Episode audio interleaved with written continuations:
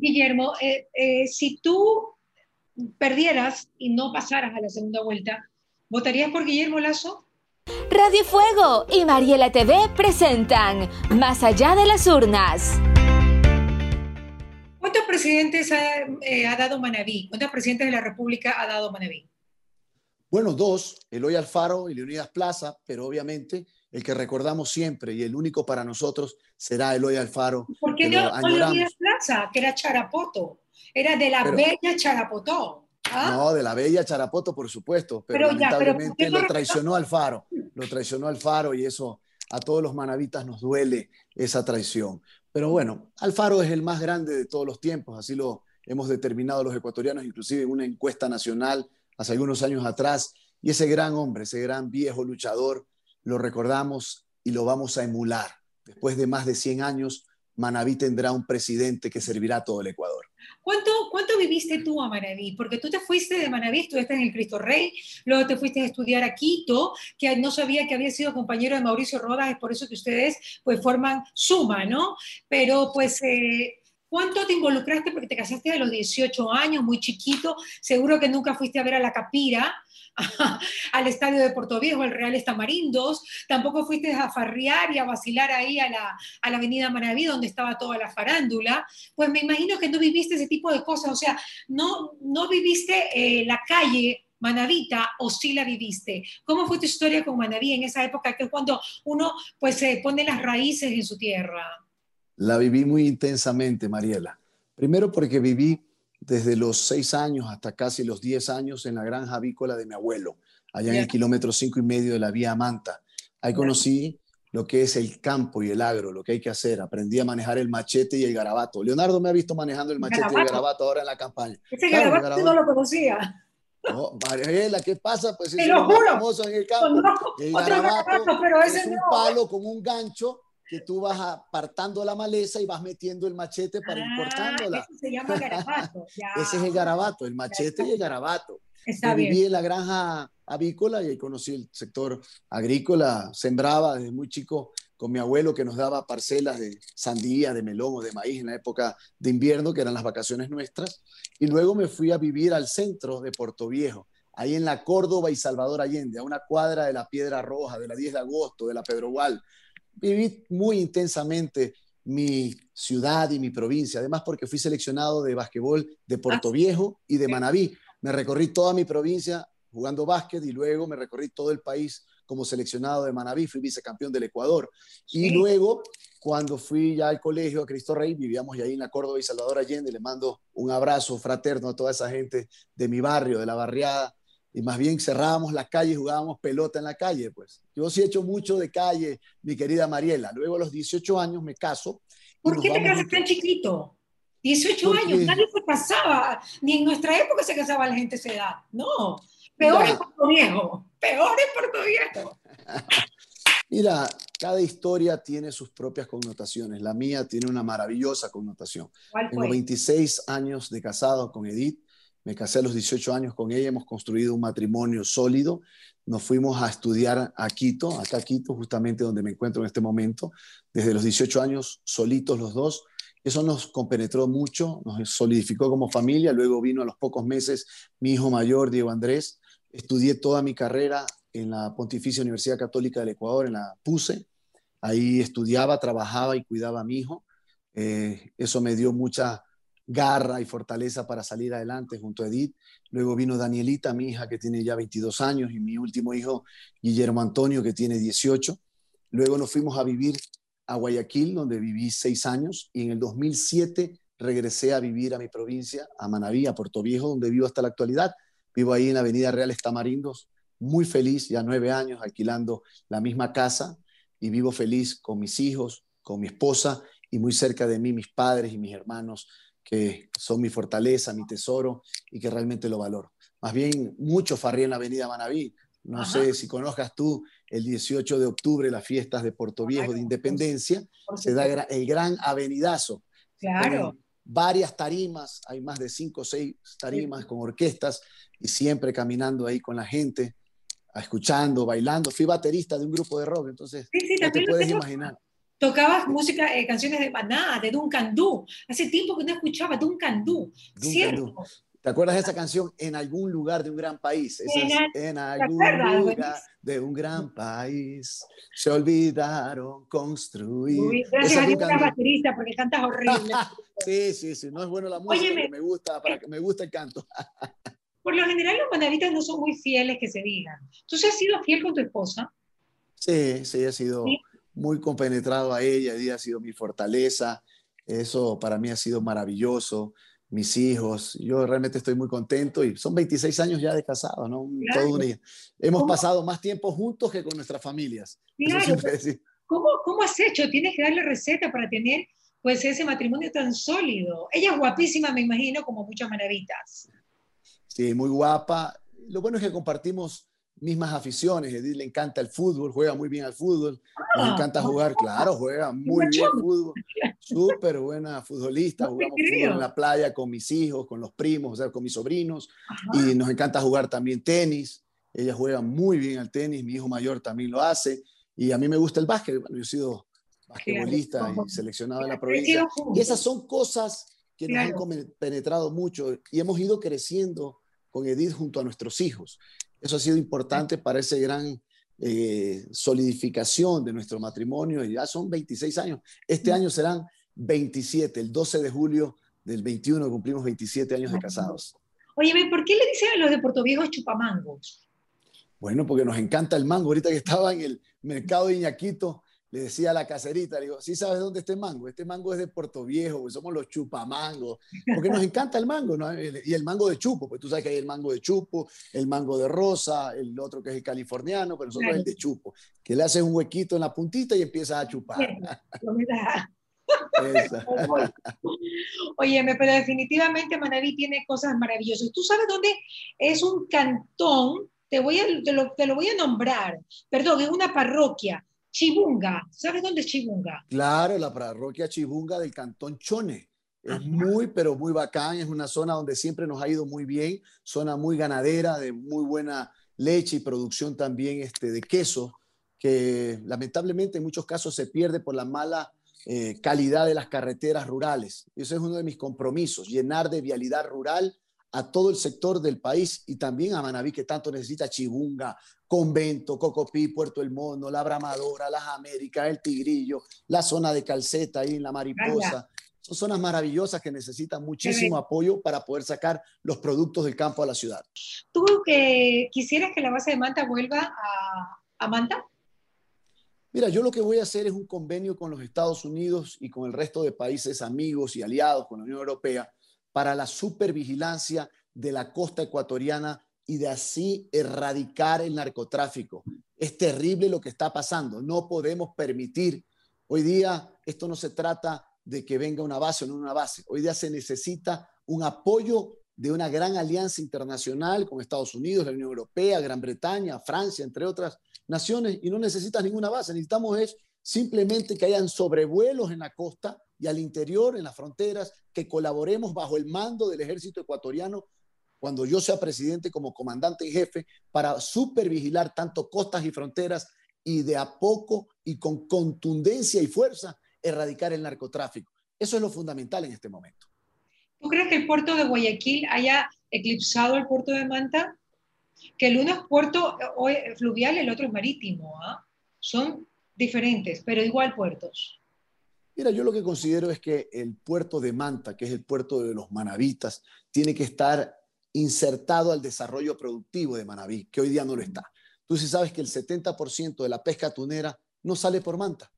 ¿Cuál es la razón? Porque no ha habido una potencialización del puerto, porque lamentablemente el puerto hoy día está divorciado de la real productividad y potencialidad de Manabí. Tenemos que recuperar el puerto para los manavitas, para su desarrollo y sobre todo para la generación de exportaciones desde Manabí, sobre todo en la agroindustrialización de los productos que salgan exportados a través de Manta. Y eso significa decisión política. Y yo como presidente lo voy a hacer. ¿Por qué? Porque cada puerto, el puerto de Manta, el puerto de Guayaquil, Pozorja, el puerto de Esmeralda, Puerto Bolívar, tienen que especializarse en cada una de sus actividades.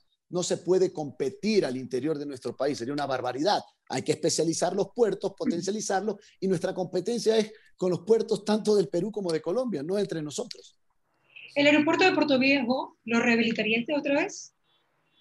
Mira, esa es una situación ya compleja porque prácticamente ya eh, ha quedado de lejos lo que era el aeropuerto de Puerto Viejo. Me parece que fue una medida terrible tomada por el gobierno anterior, porque siempre se necesita un aeropuerto adicional al aeropuerto intercontinental de Manta, porque ¿qué pasa? Dios no quiera que exista en algún momento un maremoto, un tsunami, que nadie lo quiere, pero siempre hay que tener un plan B. ¿Y qué pasa si ocurre aquello? ¿Qué aeropuerto alterno tiene Manabí? No tenemos. Entonces los manavitas planteamos un aeropuerto que esté entre Puerto Viejo y Rocafuerte. Inclusive hay un sector que le llaman el aeropuerto, que se debe empezar a evaluar primero los estudios y luego la construcción para que Manabí tenga un aeropuerto aguas adentro, es decir, en la parte continental, que le permita que en caso de que Dios no quiera que pase alguna desgracia en el sector costero, tener siempre un aeropuerto alterno para poder socorrer cualquier emergencia y potencializar a la provincia. Manabí es una provincia tan bella y en gastronomía la primera de Latinoamérica que debería tener vuelos internacionales para que los colombianos y los peruanos puedan venir a, disfrutar de, la tierra manavita, del campo manavita, de, las playas y de la comida manavita que es única. Guillermo, creo que es una, creo sinceramente que es una provincia totalmente desperdiciada, que debería pues eh, tener un desarrollo increíble y no ha pasado, no ha pasado. No, y, del gran turismo. Muchas veces, ¿no?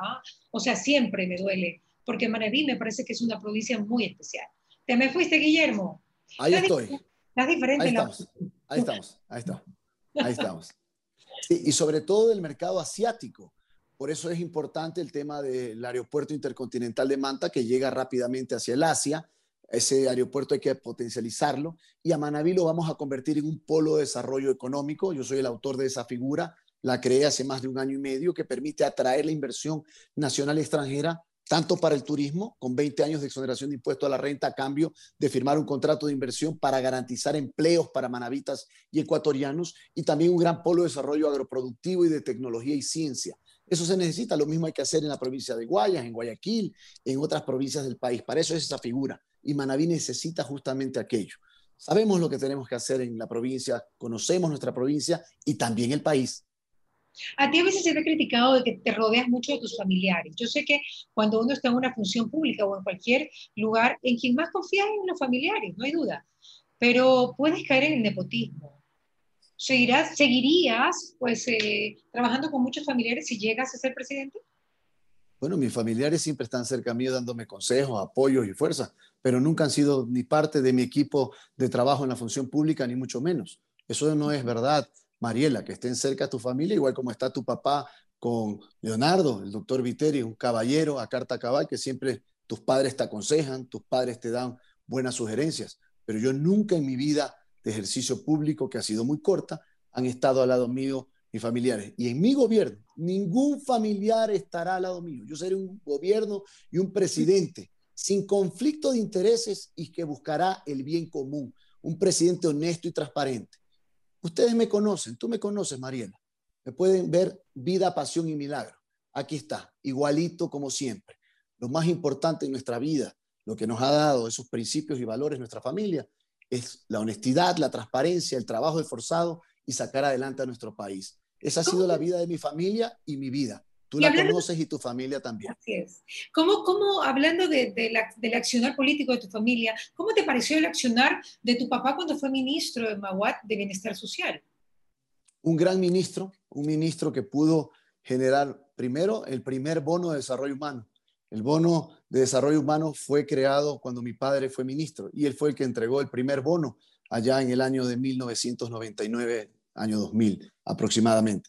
Luego potencializó de manera contundente lo que fueron los cuerpos de bomberos. Inclusive todas las provincias y todos los cantones recibieron su motobomba, que llevan más de 20 años y todas funcionan. Ya cuando llego a cada cantón, siempre voy a saludar a nuestros bomberos, que los quiero mucho, los aprecio, y ahí está la motobomba. Me dicen, Celi, está intacta, bien cuidada, buen equipo, nos ha servido de mucho, de salvar vidas, de poder apagar flagelos que han sido importantes, pero también mi papá se preocupó muchísimo de un tema que será fundamental en mi gobierno, la desnutrición infantil. Hoy día uno de cada, perdón, tres de cada diez niños en el Ecuador menores a cinco años sufre de severa desnutrición infantil. Yo estableceré una política pública para erradicar justamente la desnutrición, que será fundamental.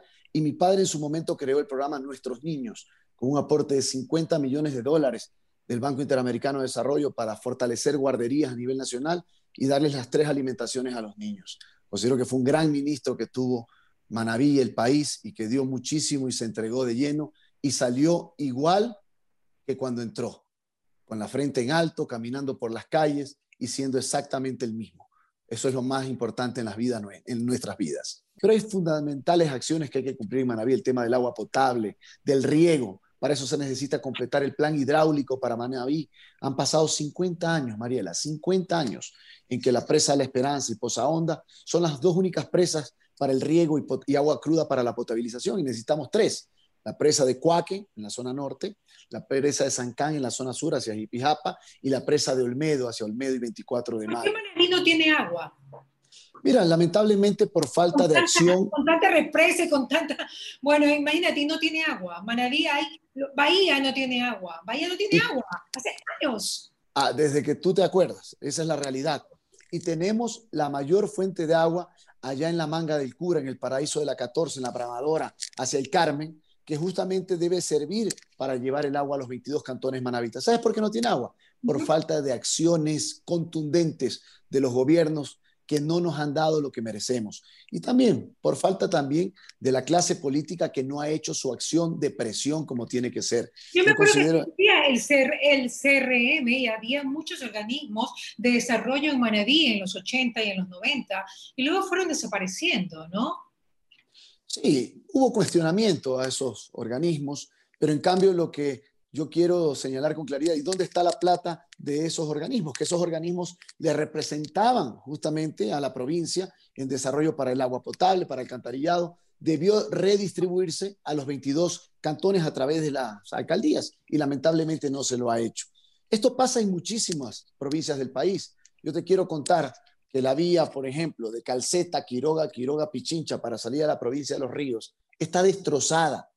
Esto es en Manabí, la, vía también hacia el Carmen, Tosagua, Chone, Chone, Flavio, Flavio, el Carmen, está destrozada, se está destrozando, tanto en el sector de Quiñones, hay problemas graves, pero no solo pasa en Manabí, mira tú en Cuenca, en la vía que va de Cuenca a Girón Pasaje, que los azuayos necesitan para salir hacia la zona más norte y hacia el Perú, hacia la provincia del Oro y luego al Perú, también está destrozada. Vamos a descentralizar el país, Mariela, recuperar el poder local, que el dinero alcance equitativamente para todas las provincias y que tengamos un Ecuador equitativo y justo. Eso es lo que le planteo al Uno de los objetivos de su campaña, de su proyecto político, es el hecho de descentralizar el Ecuador. Sin lugar a dudas, recuperar el poder local. Hay que subir, aumentar los presupuestos para los gobiernos autónomos descentralizados, obviamente con profundas vedurías y con profundas auditorías, porque la plata tiene que ser para la gente, no para los alcaldes o los prefectos, es para los ecuatorianos, para la gente que vive en las ciudades y provincias. ¿Usted cree que va a ganar en Manaví? Mira, yo estoy muy contento, tengo novedades, las últimas encuestas nos ponen ya peleando palmo a palmo el primer lugar. Yo eso lo llevo en mi corazón y realmente estoy seguro, no solamente que vamos a ganar en Manaví, Mariela, el 7 de febrero, vamos a pasar a la segunda vuelta. Me vengo recorriendo todo el país 68 días recorriendo las 24 provincias. Ahora último vengo de la provincia de Los Ríos, estuve en la provincia del Chimborazo, estuve en la provincia de Tunguragua, ahora acá en Quito, ayer en Guayaquil, y recorremos. Hoy estuve en el mercado de Ñaquito. ¿Qué me dice la gente? Celi, no hay plata que alcance. Tenemos que bajar los impuestos. Por eso el gobierno de Celi bajará el impuesto del IVA del 12 al 8%, del 12 al 8%, porque eso va a permitir que baje el costo de la vida. ¿Y la forma de obtener recursos? ¿Cuál sería la, principal fuente de recursos para el gobierno? Mira, cuando tú bajas los impuestos, aumentan las recaudaciones porque la gente empieza a consumir. Hoy día el IVA es del 12%. El 12% de cero es cero. ¿Qué ha sucedido? En el 2019, la recaudación del IVA fue de 4.400 millones de dólares. En el 2020, que acaba de pasar, bajó a 3.000 millones de dólares. Es decir, 1.400 millones menos porque no hay plata. La familia ecuatoriana no tiene plata, pero si tú bajas el IVA del 12 al 8, a la gente le va a alcanzar los dólares para consumir más. Y eso significa que va a haber mayores recaudaciones. Si tienen plata, en el caso de que tengan plata. Correcto. Y te pongo un ejemplo. La salsa de tomate va a costar menos, la cerveza va a costar menos, los pasajes van a costar menos, los hoteles van a costar menos, la transportación va a costar todo menos. Esto tiene una consecuencia. Pero bueno, en este momento todos vamos a, a, enfrascar en eso porque también te queremos conocer a ti como, como ser humano. Guillermo, ¿cómo, ¿cómo tú describes a los manavitas? Mira, nosotros los manavitas somos gente primero hospitalaria, cariñosa, sabemos atender a nuestros visitantes, con garra manada, que es la que nos caracteriza, y que sabemos salir adelante de los peores momentos. Y sobre, hemos salido, sobre, ese, sobre ese tema hemos salido de, de cosas complicadas, ¿cierto? Sin embargo, sí. ajá, sí, sí. Sin lugar a dudas, Mariela, un terremoto en el año 98, otro terremoto en el año 2016, y nos hemos repuesto, hemos salido adelante, nos hemos secado las lágrimas del dolor que hemos sentido todos, Mariela, tu familia, mi familia, la familia de los manavitas hemos sido afectados por el terremoto. Pero Esa es la realidad. ¿Por qué el manavita siendo tan, tan, tan fuerte, tan, tú sabes, ¿no? Machete. Tan berraco, tan, tan berraco y con garra. Tan berraco, tan berraco, como los colombianos, de repente les, se les, les hacen cosas y no dicen nada. Bueno, mira, yo te quiero comentar que cuando fui legislador, puse los puntos sobre la CIE, sobre el tema de la reconstrucción y los robos que se dieron. Ya eso está en función judicial, ya está en manos de la Fiscalía y de la Justicia que tiene que hacer su trabajo. Lo mismo hizo Leonardo Viteri, tu hermano, en su momento, pero ya nosotros no somos ni jueces ni fiscales, nosotros somos manavitas honestos, transparentes, decentes. Y a mí me da mucho gusto recorrer mi provincia y el país y recibir muestras de cariño, de aprecio, que la gente nos dice, bien, ustedes son la nueva generación, son los que tienen que transformar el Ecuador. Por eso estamos, porque la gente nos conoce y la justicia tendrá que hacer su trabajo. Así es. ¿Qué opinas de ese dicho de que manavita come a manavita? Mira, ese es un dicho que yo jamás lo repetiré y que más bien hay un dicho que estoy muy contento que nace de la gente, que nace de los manavitas. Uh -huh. Manaba vota por manaba. Manaba vota por manaba, me dicen a lo largo y ancho de la provincia. Y créeme que yo estoy muy motivado, estoy muy contento, agradecido y con una profunda responsabilidad de servir a mi provincia y de servir al país. Yo ayer en el debate lo señalaba con mucha frontalidad. Tú sí sabes que el costo de la energía eléctrica más cara es el de Manabí. Eso no es mentira, es una realidad. Yo digo la verdad. Pregúntenle ustedes a la gente de la CENEL y del Arconel. Se lo hice yo la pregunta al presidente y el directorio del Arconel. Y me dijo, tienes toda la razón, porque los costos de distribución son los más caros.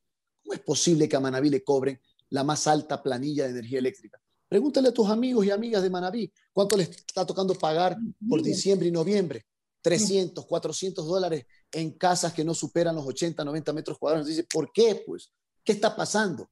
Yo me comprometo bajar la tarifa eléctrica para Manabí y para todo el Ecuador. Como legislador ya lo hice, ya está aprobada una ley hace un año para bajar la tarifa eléctrica al sector rural. Ahora hay que extenderla también para el sector urbano. Lamentablemente este gobierno no ha cumplido con la ley, pero yo el 24 de mayo de este año firmaré el decreto bajando el costo de la energía eléctrica para los ecuatorianos. Pero bueno, esto es desde hace mucho tiempo, no es de ahora. Eh, cuéntame, eh, ¿cuántos votantes tiene Manabí?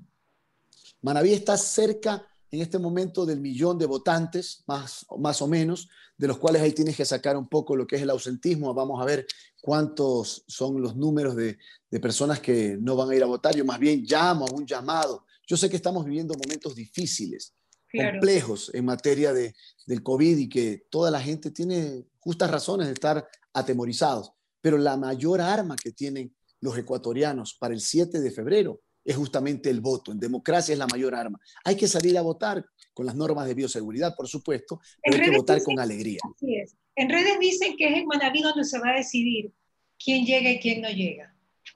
Bueno, eso dicen justamente por el crecimiento que ha tenido CELI y las listas 23 en mi provincia, sin lugar a dudas, esa es la gran razón. Y también porque han visto que en Sierra Centro y también provincia del Oro, Los Ríos y Azuay, hemos crecido muchísimo.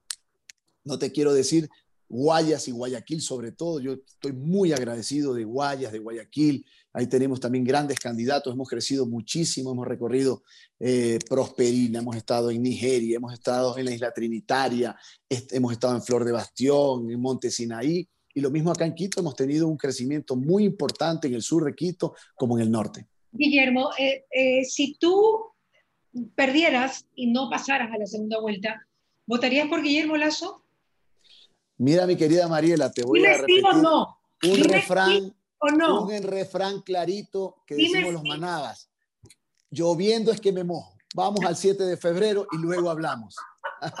Lloviendo es que me mojo. Tú sabes que ese es un gran refrán nuestro, muy manado. andando, andando, andando. bueno, pero tú estuviste con Guillermo Lazo, de hecho, tú fuiste diputado y primer diputado por Manaví con él. Él te dio todo el apoyo. En una alianza, en una alianza. con Suma, todo nuestro contingente con Suma y efectivamente hicimos un trabajo en su momento, eso fue en el año 17, ahora estamos en el 21 y son condiciones completamente diferentes. ¿Te peleaste mucho con él? No, no, para nada. Hubo una discrepancia en un tema fundamental, en un tema fundamental que es que cuando los ecuatorianos votaron en el 2017 por eliminar que cualquier funcionario público o político tenga recursos en paraísos fiscales, yo también estoy de acuerdo con aquello.